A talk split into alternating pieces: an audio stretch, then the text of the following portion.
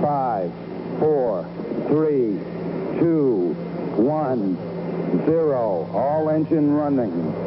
Liftoff. We have a liftoff. Aloha und herzlich willkommen auf ein Yogi-Tee mit Hannah. Dein Plausch unter Yogalehrerin. In diesem Podcast geht es um den Austausch unter Yogalehrerinnen, die sich mit den Fragen beschäftigen, wie bist du eigentlich zum Yoga gekommen? Welche Schwierigkeiten hattest du? Und ihr bekommt einen Nonplusultra-Tipp mit. Sind ganz wundervolle, unterschiedliche Frauen mit dabei, die mir auf meinem Weg begegnet sind. Und ich freue mich, wenn du mit dabei bist. Aloha und herzlich willkommen auf ein Yogi-Tee mit Hannah. Und heute ist die liebe Kirsten mit dabei. Hallo. Kirsten, ich bin so froh, dass du mit dabei bist. Wir haben uns ja auch bei einer Weiterbildung kennengelernt vom Yoga. Und mhm. erzähl uns doch gerne mal in ein paar Worten was zu deiner Person. Ähm, ja, bin Kirsten aus dem schönen Mainz, 30 Jahre jung, ähm, bin Pädagogin, arbeite mit äh, psychisch Erkrankten und habe aber dann irgendwann gemerkt, dass es oft einfach ähm, sehr energieraubend ist, dass die, die Menschen, die psychisch Erkrankten, irgendwie so den, den Bezug zu sich selbst verloren haben ähm, und habe gemerkt, irgendwie will ich in eine andere Richtung gehen. Und bin für mich selbst eben auch schnell äh, zum Yoga gekommen, weil ich mich mit ähm, so ruhigen Entspannungstechniken ähm, nicht so identifizieren konnte. Eher so dieses Entspannen in Bewegung. Und im Prinzip ähm, genau, kam dann so diese Idee, Yoga für mich selbst. Deswegen hatte ich dann die erste Ausbildung eigentlich auch erst gemacht und äh, dann, ja, wurde es auf einmal der Weg zur Yogalehrerin und jetzt kombiniere ich das so ein bisschen mit meiner Haupttätigkeit, die, ähm, die Yogasache und es ist einfach ein wunderschönes Geschenk. genau. So mhm. schön. Ja. Wie, genau. hast, ja. wie hast du denn damals Yoga für dich entdeckt? Ähm, meine Mutter hatte mich zu einem Kurs bei einer älteren Dame mitgenommen in, meinem, äh, in meiner Abi-Zeit, weil ich super gestresst war, nicht mehr so gut schlafen konnte.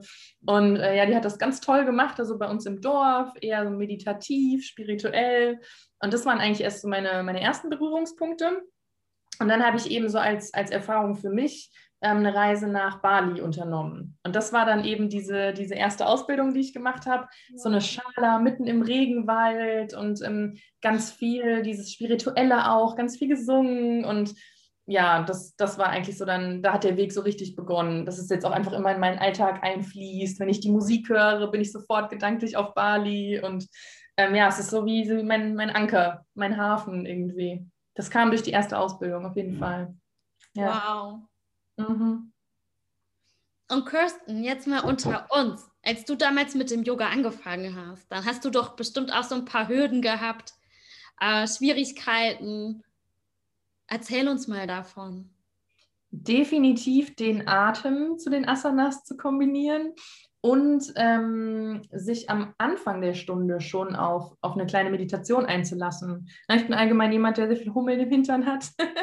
ähm, und dann einfach zu schaffen, aus dem Alltag ähm, zur Ruhe zu kommen, ne? die Gedanken äh, zur Ruhe kommen zu lassen. Und ähm, ja, wenn ich dann einmal so in den Asanas drin bin, die Endmeditation klappt super, aber gerade so dieser Anfang und die Atmung, das fand ich, ähm, ist auf jeden Fall eine Hürde und sonst, ähm, bis man die Yoga-Praxis in den Alltag integriert hat, seine Regelmäßigkeit zu finden, ähm, sich die Zeit wirklich zu nehmen. Jedes Mal, wenn ich dann auf der Matte bin, dann merke ich, ah Mensch, ne, hättest du, hättest du eher schon machen sollen. Aber das wirklich in so eine Routine reinzubekommen, ich bin jetzt auch nicht wirklich ein Morgenmensch, ähm, das ist auch eine Hürde, auf jeden Fall.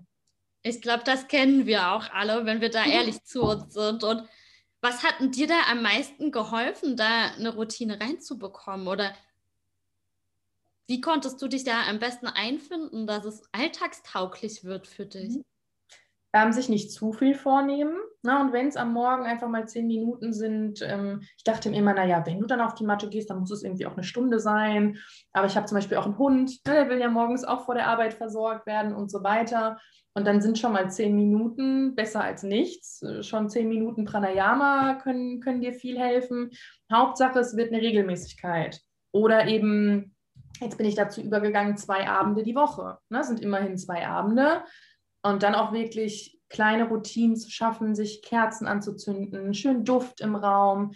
Ähm, und dann, dann spürst du das und merkst, okay, jetzt ist die Yoga-Zeit. Jetzt ist deine Zeit. Ne? So Kennst schön. Ja. ja, auf jeden Fall. Und es hat auch bei mir lange gedauert, bis ich dann für mich wusste, okay, es muss nicht immer eine Stunde sein, Hannah, und es muss auch nicht immer am Stück sein. So, Me-Time kann 60 Sekunden dauern, kann fünf Minuten dauern, kann eine Stunde dauern, aber Hauptsache, ich schaffe mir die Zeit und mache bewusst was für mich. Und Yoga ja. ist ja auch nicht nur auf der Matte. Yoga mhm. ist ja auch so viel mehr. Ja, wenn ich stressige Situationen auf der Arbeit habe, die Atmung, ne, sich selbst so aus dem Stress ähm, zu bringen, wenn ich irgendwie beispielsweise einen Klienten mit Depressionen hatte ne, oder irgendwie eine aufwühlende Situation, dann einfach mal das Fenster auf, eine Runde atmen, die Augen schließen. Ich finde, das ist auch ein Geschenk, das zu lernen, das in den Alltag integrieren zu können. Hast du recht, Yoga ist nicht nur auf der Matte, das stimmt. Und meine Liebe, hast du noch einen Nonplusultra-Tipp, den du uns heute mit in die Welt geben möchtest? Ja, probiert ähm, mal Yoga auf dem Stand-Up-Paddleboard aus. Das ist ja mein, mein Steckenpferd. das ist nochmal ein Wahnsinnsgefühl. Diese schwimmende Yogamatte sozusagen auf dem Wasser, nochmal so mit dem Element Wasser verbunden. Der Körper besteht ja auch zu 80 Prozent, meine ich, aus Wasser, äh, zu einem sehr großen Anteil. Ähm, probiert es aus probiert es auf jeden Fall aus. Nochmal ganz, ganz, ganz anderes tolles Gefühl, in der Endentspannung in den Himmel schauen zu können, so von den Wellen getragen. Ähm, überhaupt Stand-Up-Paddling, aber Yoga auf dem Paddleboard. Ähm, kann ich jedem empfehlen. ja. Oh ja, ich liebe es auch. Es war ein wunderschöner Tipp. Hast du auch schon Und, ausprobiert. Ja. ja. auch schon unterrichtet in Ägypten damals. Ah ja, toll. Unglaublich. Auch die Balance. Mhm. Genau, ganz andere Muskulatur, die nochmal beansprucht wird. Ne? Die Verbundenheit zum Element Wasser. Sehr mhm. genau meins. Wollte gerade sagen, ist ja auch genau dein Ding. Ne? ja, ja. Meine Lieben, alle Infos zu der wundervollen Kirsten bekommt ihr hier unten in die Infobox oder wenn ihr uns gerade hört, in der Podcast-Beschreibung. Kirsten, ich bin so froh, dass du auch Teil vom Podcast bist. Bedanke mich ganz herzlich bei dir Dankeschön. und wünsche dir noch einen wundervollen Tag und euch allen da draußen auch. Bis bald. Das wünsche ich dir auch. Mach's gut. Dankeschön. Danke. Tschüss. Tschüss. Wenn dir der Plausch gefallen hat, freue ich mich, wenn du meinen Podcast abonnierst und lass mir gerne eine Sternebewertung und eine Rezession da. Und wenn du jetzt vielleicht jemanden kennst, für den der Podcast was wäre, dann darfst du ihn gerne teilen. Sharing is caring und ich wünsche euch einen wunderschönen Tag.